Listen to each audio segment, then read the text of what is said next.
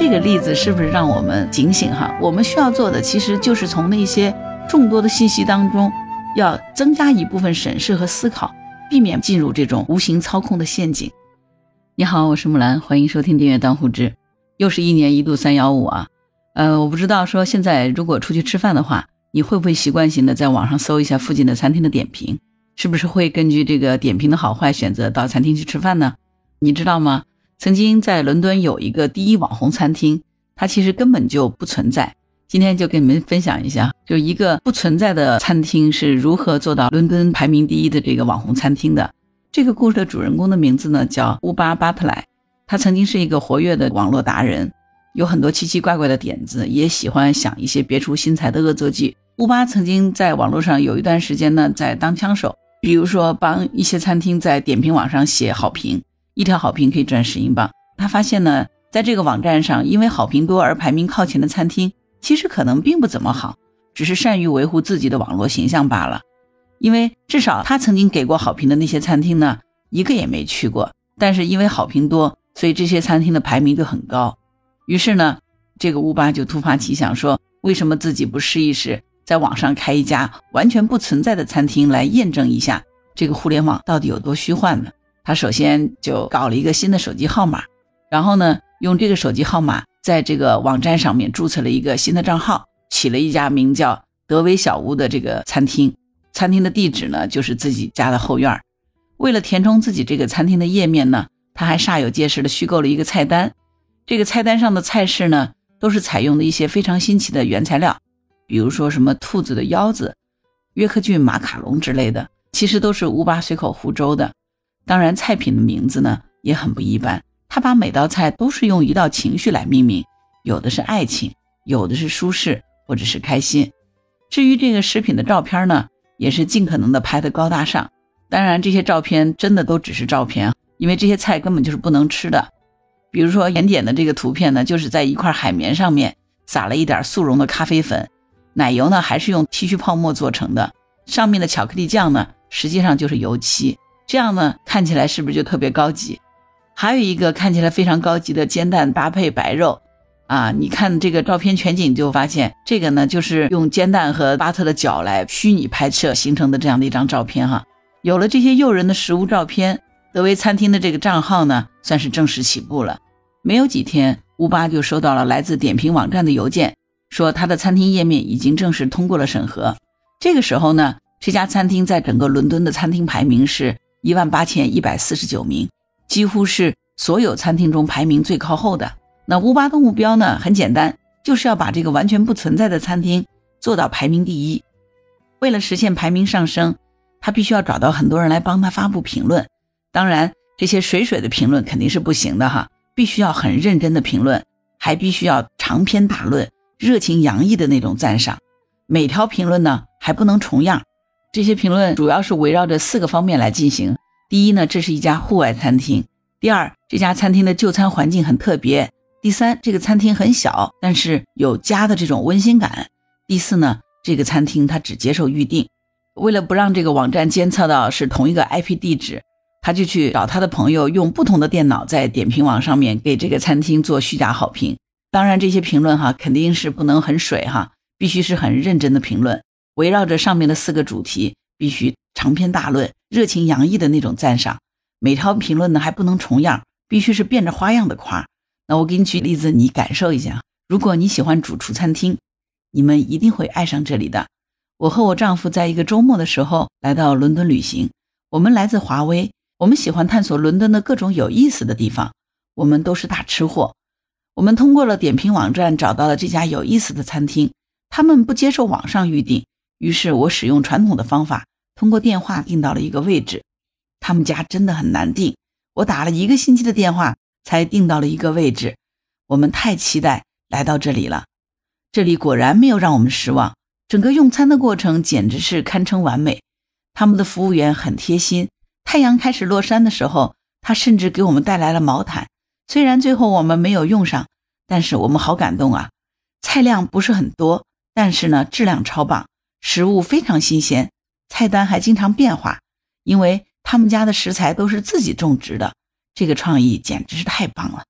你听听看，这个评论是不是让你觉得太真实了，对吧？为了让这个餐厅的存在看起来是更加真实可信的，乌巴甚至还找来了一些名人做广告。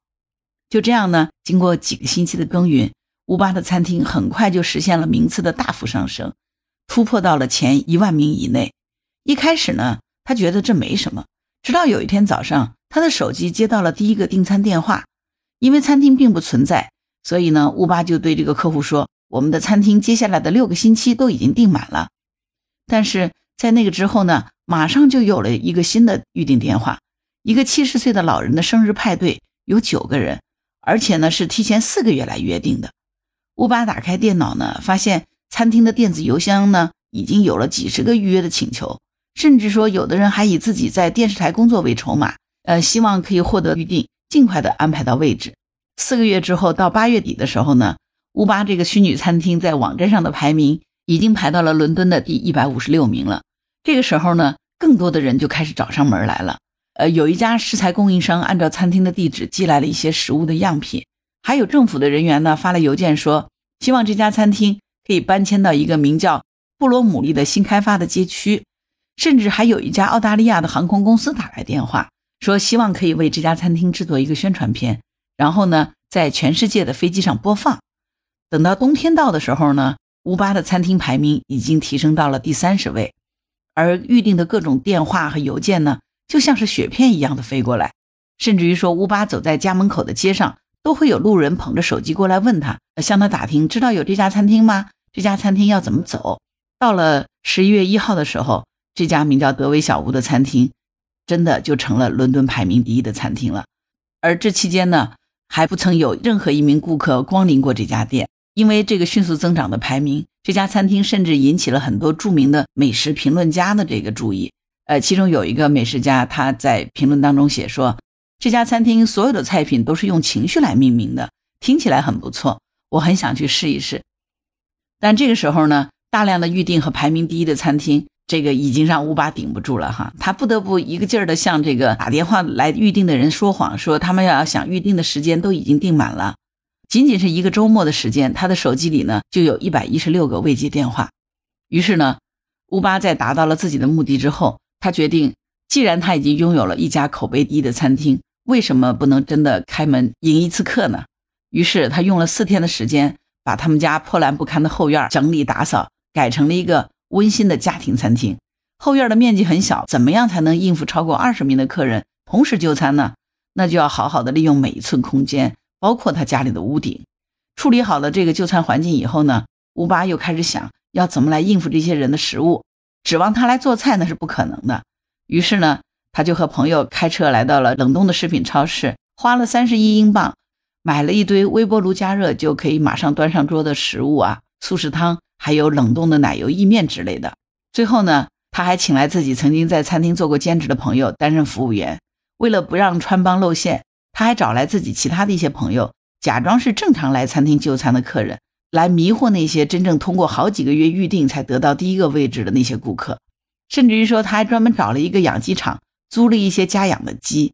他对客人们说呢，这些鸡就跟海鲜餐厅里的龙虾一样，上桌之前都是活的，客人可以像选择龙虾一样选择自己想要吃的鸡。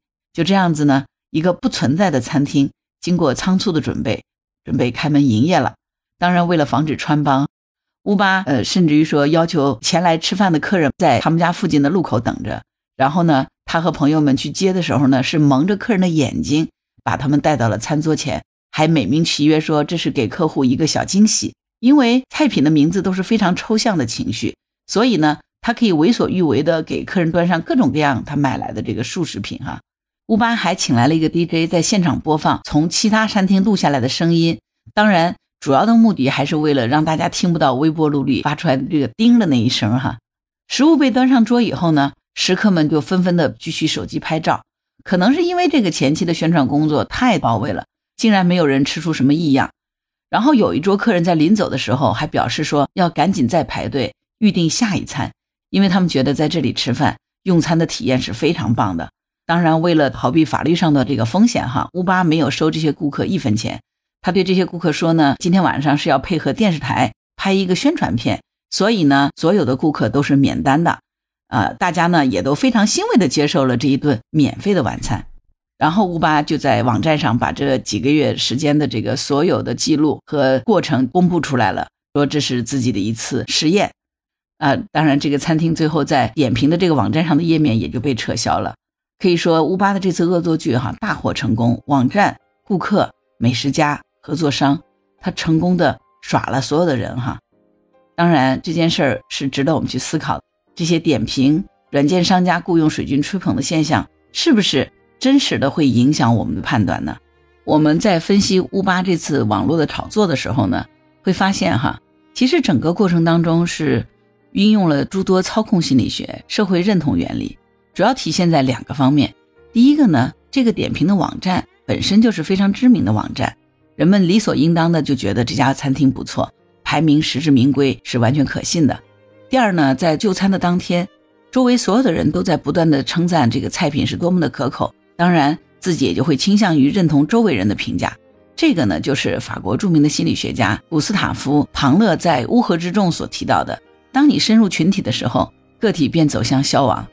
还有一个呢，稀缺原理是因为这个餐厅它本身不存在，不能让人们就餐，所以乌巴就拒绝了几乎所有人的预定。这就让人呢在心理上感觉这个餐厅的位置是超难预定的。如果能够订到，就是幸运，而且会渴望自己成为那个幸运的人。而喜好原理呢，使我们大多数的人呢更容易喜欢上自己熟悉的东西。好评的反复涌现呢，又会让人们对这个餐厅的好感倍增。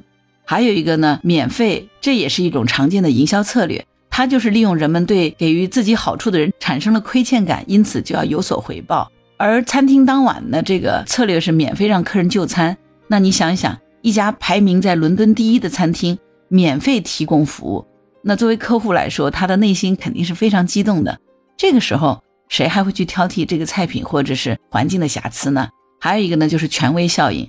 因为事实上呢，那个点评网站是一家非常有名的网站，对于这样的一个权威网站里的信息，人们自然而然的就有信任感。再加上前面所说的从众效应当中呢，大家都认为不错的餐厅，自然而然就值得排名第一。呃，当然，并不是所有的点评网站里的信息都是不能相信的。因为可能大部分的评价其实都是真实的，但是呢，这个例子是不是让我们警醒哈？我们需要做的其实就是从那些众多的信息当中，要增加一部分审视和思考，避免进入这种无形操控的陷阱。你说呢？所以在这个互联网的时代哈，在各种各样的信息铺天盖地而来的这个时代，如何才能让我们避免掉入别人的操控和陷阱呢？好了，关于本期节目，你有什么想法？欢迎在评论区留言。如果你喜欢木兰的节目，欢迎收听、点赞、订阅、转发、当护知。当然，如果你喜欢木兰，也可以加入木兰之家听友会，请到那个人人都能发布朋友圈的绿色平台，输入木兰的全拼下划线七八九，就可以找到我了。好啦，今天就到这儿，我是木兰，拜拜。